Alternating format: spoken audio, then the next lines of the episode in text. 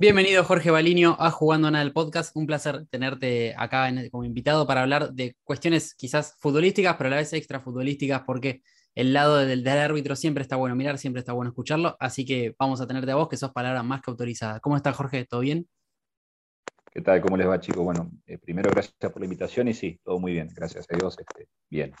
Eh, ¿Cómo estás? Esa es la, primera pregunta que tengo que hacer. ¿En qué momento estás hoy? ¿Qué momento de tu carrera? Eh, y en una etapa, digamos que de tranquilidad, este, mucho más maduro, eh, ya con unos años recorridos, si bien no me considero viejo, porque tengo nada más que 41 años, ya este, con más de 14 años dirigiendo primera edición, este, muchos partidos ya, digamos, sobre el lomo y bastante castigado también, entonces como que uno va encontrando esa tranquilidad para, afrontar los partidos, obviamente eh, con mucha concentración siempre, porque el error está latente siempre, pero es como que uno tiene un aplomo mayor como para, poder enfrentar este, los distintos tipos de compromisos que se le, avecinan. Eh, Jorge, en este momento hay un parate en el fútbol argentino por la Copa América y por distintas cuestiones mi duda es si para los árbitros es muy distinto el parate eh, para, para los jugadores de fútbol, digamos que tienen una pretemporada muy larga. Eh, para ustedes, ¿cómo los afecta eh, tanto tiempo de parate o tanto tiempo sin dirigir?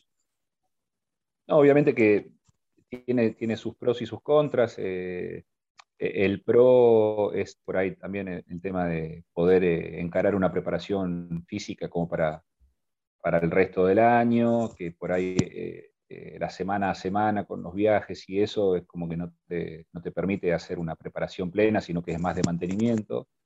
Y, y por ahí la contra es eh, el tema del timing, que, como los jugadores nosotros también eh, tenemos o agarramos un ritmo de dirigir y, el timing de, del fin de semana tras fin de semana o del, partido al partido que, que te va dando este, ese tiempo para, para manejar los partidos, para, apreciar situaciones, este, y por ahí perdés un poco ese training de, no dirigir, y bueno, eh, a veces cuesta, depende de la, duración del receso, cuesta retomar ese, ritmo. Y ese tiempo de marzo, abril, mayo del 2020, donde no hacíamos prácticamente nada, ninguno de, nosotros, ¿cómo, cómo los, llevaste? Eh, eh, mentalmente lo llevé bien, no, no, no, me afectó a, ese nivel. Eh, inclusive me sirvió para, para ponerme mejor desde lo físico, porque no había podido tener una buena pretemporada por una cuestión de salud, que me había tenido que hacer una, operación, una cirugía menor, pero que, me había impedido tener una buena preparación. Entonces lo tomé por ese lado positivo para, poder llegar bien. Bueno, después hizo larguísimo, ¿no? porque estuvimos casi siete meses, eh, fue una preparación en extremo, estaba para, para hacer un triatlón más o menos, pero eh, pero bien, así que gracias a Dios lo pude sobrellevar bien y, con mucha tranquilidad. Eh, bueno, ¿cómo estás, Jorge? Te saludo de mi parte. Eh, bueno, te pregunto, ¿tiene alguna diferencia la preparación física de un árbitro? ¿Algún punto especial? ¿Cómo te va? Buenas tardes. a ver, tiene, tiene puntos de similares con los jugadores y ha, ido variando a lo largo del tiempo por ahí antes el árbitro entrenaba, decir, bueno, voy a entrenar y salía y corría 10 kilómetros, no sé, por decirte, era, se fondeaba, como se suele decir. Eh, y hoy, hoy la preparación del árbitro tiene más que ver con la del jugador, eh, en, cuestiones que se, trabaja mucho más la intermitencia, situaciones más, de, más cortas, más de ahogo. Ya fíjate que la preparación de los jugadores no es como era antes, nos vamos a Mar del Plata, hacemos arena y kilómetros. Hoy se trabaja mucho más con pelota, mucho más corto. Hay una base aeróbica, pero que es simplemente para mantenimiento y, como entrada en calor y después se trabaja mucho más la velocidad, la potencia. Este, obviamente que nosotros no tenemos el mismo desgaste en cuanto a lo que es roce, salto, eh, cambio de dirección o tantos cambios de dirección como tiene un jugador en el campo de juego, pero sí eh, en la cantidad de, de metros recorridos estamos muy similares a lo que es un mediocampista con mucho recorrido. Eh, yo promedio por partido 10 kilómetros eh, y, hay algunos compañeros que hacen 12. Este, entonces hay un desgaste, pero se trabaja mucho más en la intermitencia porque es lo más similar al partido. Yo en el partido no tengo una carrera continua, sino que es más de frenar, arrancar, un contragolpe, algo de velocidad, pero se, trata de trabajar todos esos aspectos. ¿Qué tal, Jorge? ¿Cómo estás? Eh, quería cambiar un poco de tema y te quería preguntar más o menos cómo es el, camino del árbitro. Eh, como ya sabemos, en la carrera de un jugador ya de por sí es complicada llegar a primera. ¿Cómo es eh, el hecho de, que un árbitro llegue a un, campeonato internacional? Porque si mal no tengo entendido yo, vos arrancaste la Liga Tandil. Sí, ¿cómo te va? Sí, bueno, tenés, dos vertientes. A ver, el árbitro del interior que arranca en su liga, eh, en su liga de origen, como en mi caso en, la liga tandilense, llega a dirigir primero en su, liga y, te habilita para hacer un curso que se llama Curso Nacional de Arbitraje, que dicta la AFA, eh, y, con ese curso aprobado a su vez te habilita para que la AFA pueda este, contar con tus servicios, si así lo decide, eh, para dirigir lo que son los torneos profesionales de AFA. Eh, el árbitro del interior hoy eh, entra a AFA y empieza a dirigir lo que, como primer categoría profesional, lo que sería el torneo Federal A. Después pasa al Nacional B, primera edición, y bueno, si, se le da por condiciones, por, por, tiempo y todo, puede llegar a ser árbitro internacional. Los árbitros que, arrancan en capital tienen por ahí un, recorrido, no sé si más largo, pero bueno, ellos empiezan dirigiendo lo que es juveniles, infantiles dentro de AFA, eh, después hacen las, la D, la C, la B, Nacional B, primera edición, y ahí pueden llegar a ser árbitros internacionales. Eh, por ahí nosotros, desde el interior, lo que tenemos que es de la liga, ya saltas a los que son los torneos regionales, ya después entrado en AFA, eh, empezás con un torneo federal A, que ya es un torneo profesional, eh, Nacional B y Primera División. Pero bueno, este, son caminos diferentes, pero no, ninguno de los dos quiere decir que sea más fácil. Jorge, hablamos al principio de esto un poco de, la pandemia, del, COVID y demás. ¿Cómo está haciendo dirigir sin gente? Digo, sin dirigiendo sin gente que cuando le sacas una amarilla al equipo rival te aplaude, más si expulsas a un jugador. ¿Cómo está haciendo dirigir sin todo ese aliento? O para el lado contrario, obviamente. ¿Cómo lo venís llevando? Ya imagino que acostumbrado. Sí, bueno, nos terminamos acostumbrando ya a esto. Eh, pasa a ser nuestra nueva normalidad, digamos, pero eh, evidentemente se extraña, se extraña ese, eh, el canto de la hinchada, el murmullo de la gente, el insulto, mirá hasta lo que te digo, se extraña hasta el insulto, porque digamos que eso también hace parte del espectáculo y bueno, ya con ganas de que, de a poquito empiece a volver la gente a la cancha, si bien hoy hay un grupo muy reducido, pero no es lo mismo, eh, esa sensación de entrar a una cancha y que toda la gente vibrando, esperando el partido, con la ansiedad y la emoción de, que eso implica. Entonces, sí, nos acostumbramos y, por ahí hay que manejar algunas eh, variables con respecto a, a la forma en que uno se dirige dentro del campo, porque hoy se escucha todo, que no quiere decir que uno lo haga distinto cuando hay mucha gente, pero hoy hay que prestar muchísima más atención a, que no se escape por ahí una palabrita de más, porque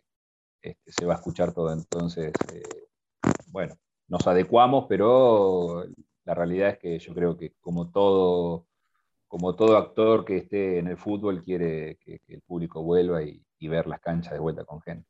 Debe ser la primera vez que escucho a un árbitro decir que extraña a la gente, porque la verdad que si se lo ve de afuera, lo que más querría un árbitro es no tener que aguantarse los insultos y, los griterios de, toda la gente, pero la realidad es que a la larga te terminas dando cuenta lo importante que es que haya, que haya hinchada y sobre todo hinchada de ambos lados.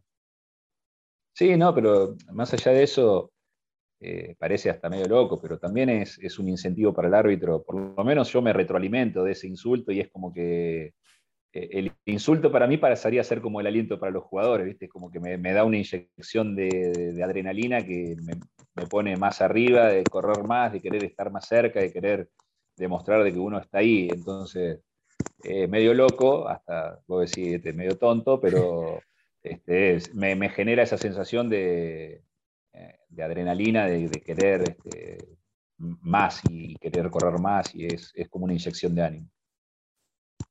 Eh, Jorge, ¿cuáles crees que son las características para ser un buen árbitro? ¿Qué, tiene para vos un buen árbitro? Para mí la característica fundamental y, cuando yo hablo con, árbitros nuevos o con chicos que están empezando en el arbitraje, lo que yo les pido es que tengan sentido común. sentido común. Eh, que, no, que no quieran este, ver lo que no pasa, que no quieran este, ver más allá de lo que pasa y que hay que cobrar lo que se ve. O sea, lo que ve todo el mundo es lo que hay que cobrar. Obviamente que hay veces circunstancias que por, por, X razón, porque estás eh, en una ubicación mala o porque te tapó un jugador, por ahí no se ve lo que, o no puedo llegar a ver lo que por ahí se ve en televisión, pero eh, la realidad creo que el árbitro que, mejor eh, realiza su tarea es aquel que tiene sentido común y que cobra lo que todo el mundo ve y que no quiere inventar nada ni quiere sobrellevar este, un, papel, un papel protagónico dentro del encuentro. Eh, yo, yo me voy feliz cuando nadie habla de mí. No, pretendo que salir en los diarios, ni, ni, siquiera porque digan que dirigí bien. No, no, cuando no hablan de mí, yo con eso ya eh, me doy por, realizado en mi tarea. Eh, saber de que el partido se canalizó por los carriles normales y que el resultado deportivo fue el justo porque el que ganó hizo más goles que el rival y que yo no tuve nada que ver en nada y, listo, este, y que los jugadores lograron comportarse de una buena manera. Entonces, yo creo que es ese, tener sentido común, obviamente tenías que tener un, cierto, un cierto toque de personalidad, una personalidad medio especial también, para soportar algunas cosas, pero eh, la mayor característica creo que es el sentido común. Eh, Jorge, quería preguntarte qué se siente vivir siempre prácticamente en el ojo de la tormenta, ¿no? Porque más allá de que un equipo gane o pierda, parece que siempre un error grosero del árbitro es lo que marca el partido. ¿Cómo, cómo es vivir con eso? Y es, a ver, es lindo porque a mí, me, a mí me gusta sentir esa presión. Me genera, me genera una responsabilidad mayor y, y por ahí hasta incrementa los niveles de concentración dentro de un partido.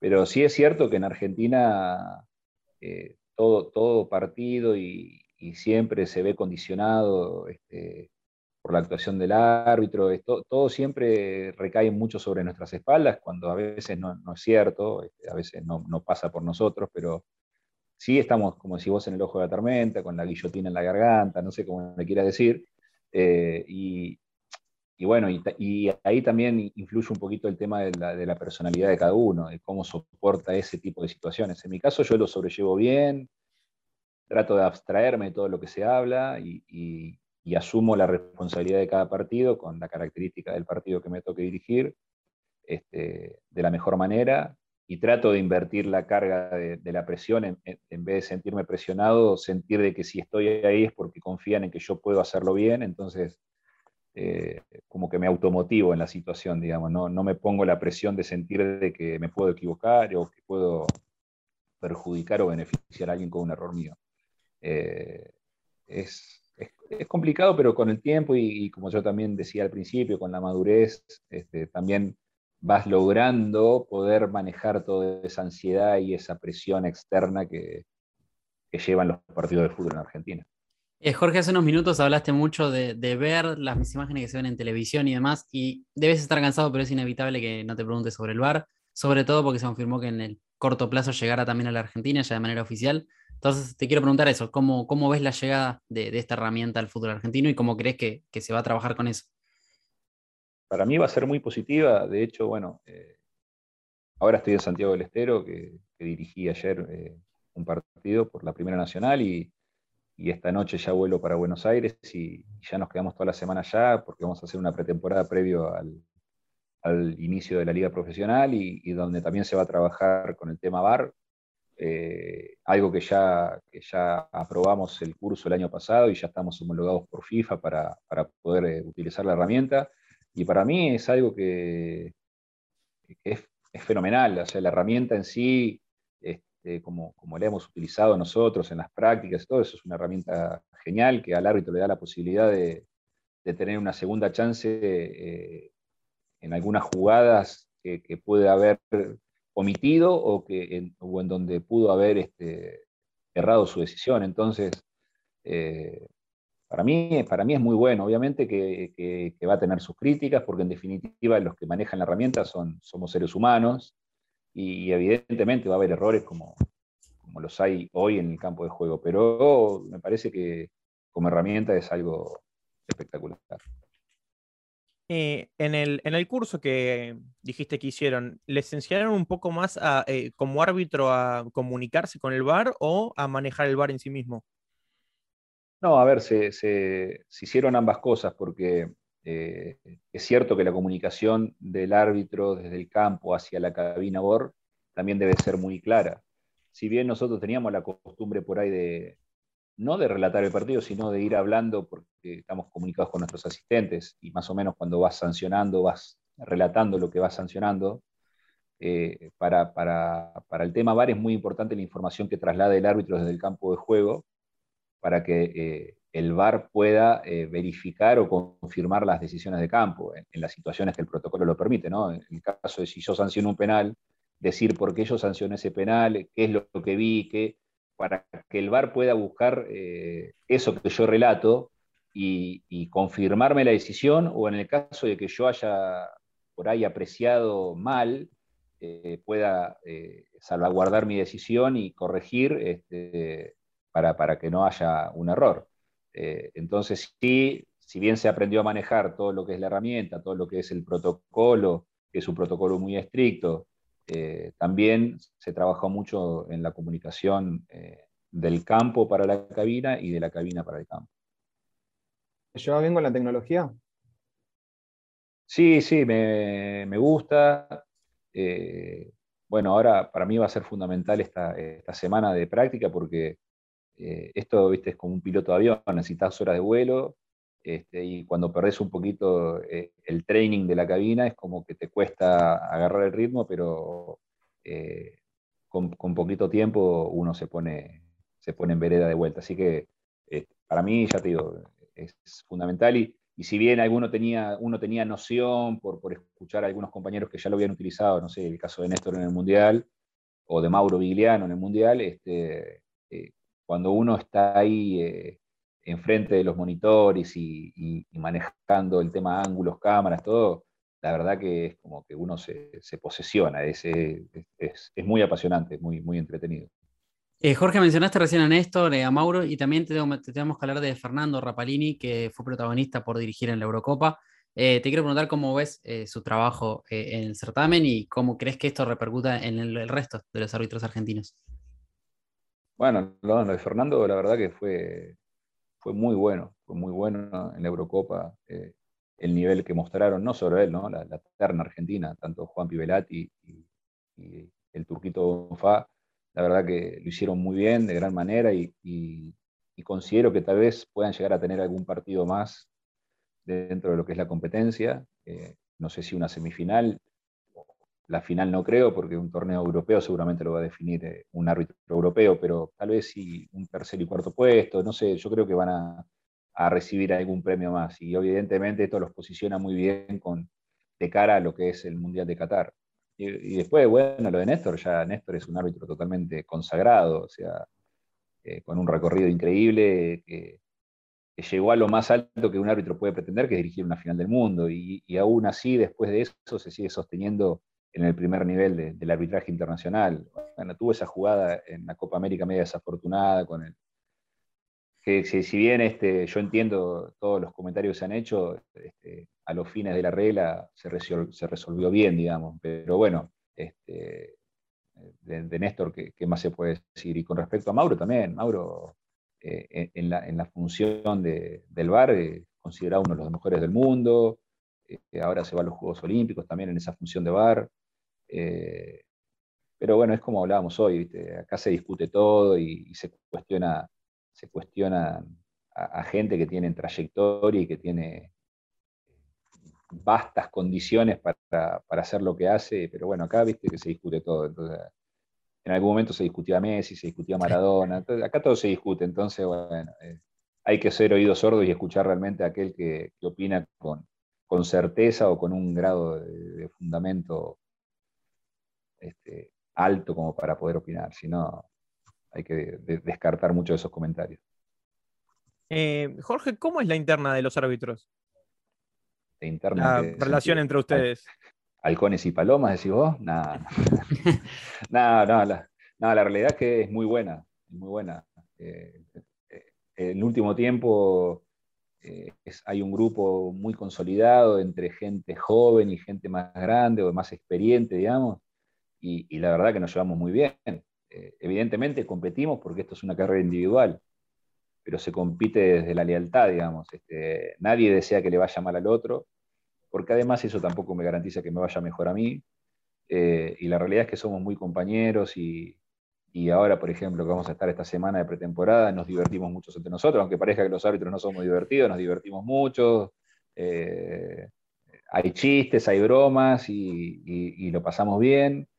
Eh, sabemos cuando se trabaja, se trabaja, cuando es el momento de esparcimiento, lo disfrutamos, charlamos, se charla de todo y la verdad que la relación es muy buena. Eh, las cuestiones, aquellas sindicales que había hace muchos años de los árbitros del interior, los árbitros del capital, han quedado, diría que zanjadas, porque bueno, nosotros nos fuimos del SADRA, del, ámbito de Guillermo Marconi, estamos en un proyecto nuevo y, es como que también eso consolidó mucho más la relación entre nosotros. Te quiero preguntar sobre otra relación y es la, la que tienen con los dirigentes. ¿Existe esa relación? No, la relación con los dirigentes es una relación de respeto como puede haber este, entre cualquier persona. A ver, yo voy a un estadio, evidentemente viene un dirigente a saludarme al vestuario, lo saludo, lo recibo con total respeto y eso no implica nada. Es lo mismo que si fueras vos al vestuario a saludarme, te recibiría, te saludaría. Este, y, bueno, nada, podría tener una charla amena como puedo tener con cualquier persona y, siempre de total respeto. No, no, trasciende más allá de eso. Después, si algún día tengo que ir a AFA y me cruzo con algún dirigente, esto, y evidentemente lo voy a saludar, pero no. Eh, a ver, se, tejen un montón de, historias y, de sospechas que son infundadas por, el hecho de que uno este, saluda o se relaciona con un dirigente. Esto es lo mismo que el jugador. Los jugadores sí pasaron por un club y, bueno, y tienen, se, relacionan con gente. Vos, el fútbol conoces a mucha gente, a mucha gente. Eh, entonces, yo no tengo problema, yo no, tengo nada que ocultar cuando voy a un campo o si me dicen conoces a tal o cual y te digo sí, lo conozco, no lo conozco. Eh, charlé alguna vez o no charlé nunca, ¿no? no hay, no hay secretos, acá nos conocemos todos y, nada. Yo trato de tener la mejor relación con todo el mundo porque en definitiva, más allá de lo que hago dentro de un campo de juego, me interesa que, sepan que soy una buena persona y que soy una persona de bien, nada más que eso. Me quiero ir a, otro aspecto de tu vida y es que además de ser árbitro, eh, sos bombero también. ¿Cómo, ¿Cómo, es eso? Bueno, y fue medio paralelo la carrera del arbitraje con, mi entrada en, policía, porque en realidad soy bombero de policía, eh, fue medio, ya te digo, en paralelo, que mi entrada en AFA fue en el 2005 y en bomberos también, entré en, enero del 2005. Este, ahora no estoy este, trabajando, estoy con, uso de licencia, pero la verdad que son dos cosas que, me apasionaron, digamos, si bien en el arbitraje empecé antes, empecé a los 18 años, cuando me tocó entrar en el cuartel, este, también lo viví este, muy apasionadamente, con, una adrenalina similar a la que te genera estar en una cancha con un montón de gente insultándote, eh, todas esas situaciones de, salir en, el camión, en la emergencia, con la sirena, genera una sensación este, también adrenalítica muy linda. Si, más allá de que uno sabe que por ahí eh, está yendo a atender una desgracia ajena, ¿no? Pero eh, la, adrenalina de tener que ir a realizar la tarea este, es, muy linda. Y obviamente cuando uno puede realizar la tarea de mejor manera, más aún. Y en un futuro, esperemos obviamente lejano, eh, cuando termines tu carrera como árbitro, eh, ¿te gustaría volver a, ser bombero, a recordar esas, alarmas? Sí, ya voy a estar más grande, voy a estar más viejo, por ahí con algún achaque, no sé si me va a dar para correr tanto, pero Sí, siempre, siempre es lindo. A ver, uno es como que, como en el arbitraje, viste, en el árbitro vos te retirás, pero nunca dejas de ser árbitro. Y, en, esto me parece que es lo mismo. Yo podré dejar de, estar de guardia o de ir a un cuartel, pero es como que no dejas nunca de ser bombero. Y me pasa estando en mi casa que siento la sirena y, es como que me corre una sensación por el cuerpo, ¿entendés? O sea, porque yo sé que mis compañeros están yendo a algún lado. Este, pero es como que uno nunca deja de ser. Eh, Jorge, te, quiero preguntar, eh, ¿cuál es el jugador más bravo que te tocó dirigir? ¿Quién es el que te toca y decís, uh, este otra vez? No, no, no, no, La verdad, mira, no, no, no me gusta hacer nombre, primero, pero más allá de eso, gracias a Dios he tenido eh, buena relación con todo el mundo, pero, pero principalmente yo creo que va por una cuestión de cómo es uno. Eh, y, también lo, lo, vuelco a la vida. Digamos. Si uno es respetuoso, este, del otro lado no puede haber más que respeto. Entonces, yo a los jugadores siempre los traté con respeto, más allá de que si he tenido que gritar alguna vez y, he tenido que mostrar los dientes, los he mostrado, pero siempre desde el respeto, siempre el respeto. Y puede haber alguna escaramuza dentro del campo de juego, pero uno sabe que cuando terminó el partido, ese jugador viene y es borrón y cuenta nueva y el próximo partido es lo mismo. Eh, entonces, eh, no, no, tengo que uno que te diga yo uh, no tengo que ir acá o me tengo que cruzar con este no no no me pasa no me pasa porque además trato de, despojarme de eso porque si no me condicionaría por ahí en alguna situación y, trato de evitar eso trato de ir libre a cada partido y, que cada, cada, partido es una historia nueva. Jorge, eh, ah perdón. No te hago la última ya y, te despedimos. Jorge hablaste un poco de fuera de lo que sea árbitro, de que en unos años no vas a dejar de ser árbitro por más que lo dejes de una manera profesional, te quiero preguntar qué tan difícil es para vos ver partidos de fútbol cuando no tenés que dirigir. ¿Estás todo el tiempo analizando las jugadas y eso o lo ves más como un lado futbolero eh, más relajado? No, trato de verlo de una manera más relajada. Sí, por ahí cuando, cuando se dan situaciones, más ahora que, con Copa América o eso, que, hay situaciones con el VAR, eh, automáticamente empiezo a ver las repeticiones y, ya me, posesiono. Hoy estamos medio en, modo bar y estoy entonces medio que me pongo a ver cómo resolvería yo la situación desde la cabina, si llamaría o no llamaría al árbitro para tal o cual mm. situación, este, y, qué le diría, y, hasta pienso que si fuera al revés, que yo estoy en la cancha y me tienen que llamar, cómo resolvería viendo las imágenes que, hoy me muestra la televisión. Eh, pero en realidad después, cuando, cuando veo un partido así que me junto con amigos y eso trato de verlo más como hincha futbolero que como árbitro. Si bien uno, ya te digo, nunca deja de ver por ahí cuando hay alguna situación rara, decir falta, no falta, tarjeta, no tarjeta, bueno, pero trato de ver más, más lo que es el juego en sí que estar pendiente del árbitro. Buenísimo, Jorge. Eh, muchísimas gracias por este largo tiempo que, nos brindaste. verdad la pasamos muy bien y esperamos que, por supuesto, eh, vos también. Reitero el agradecimiento de parte de todo el equipo y te mandamos un fuerte abrazo. No, bueno, les agradezco a ustedes y, les mando un fuerte abrazo y para, lo que necesiten a disposición.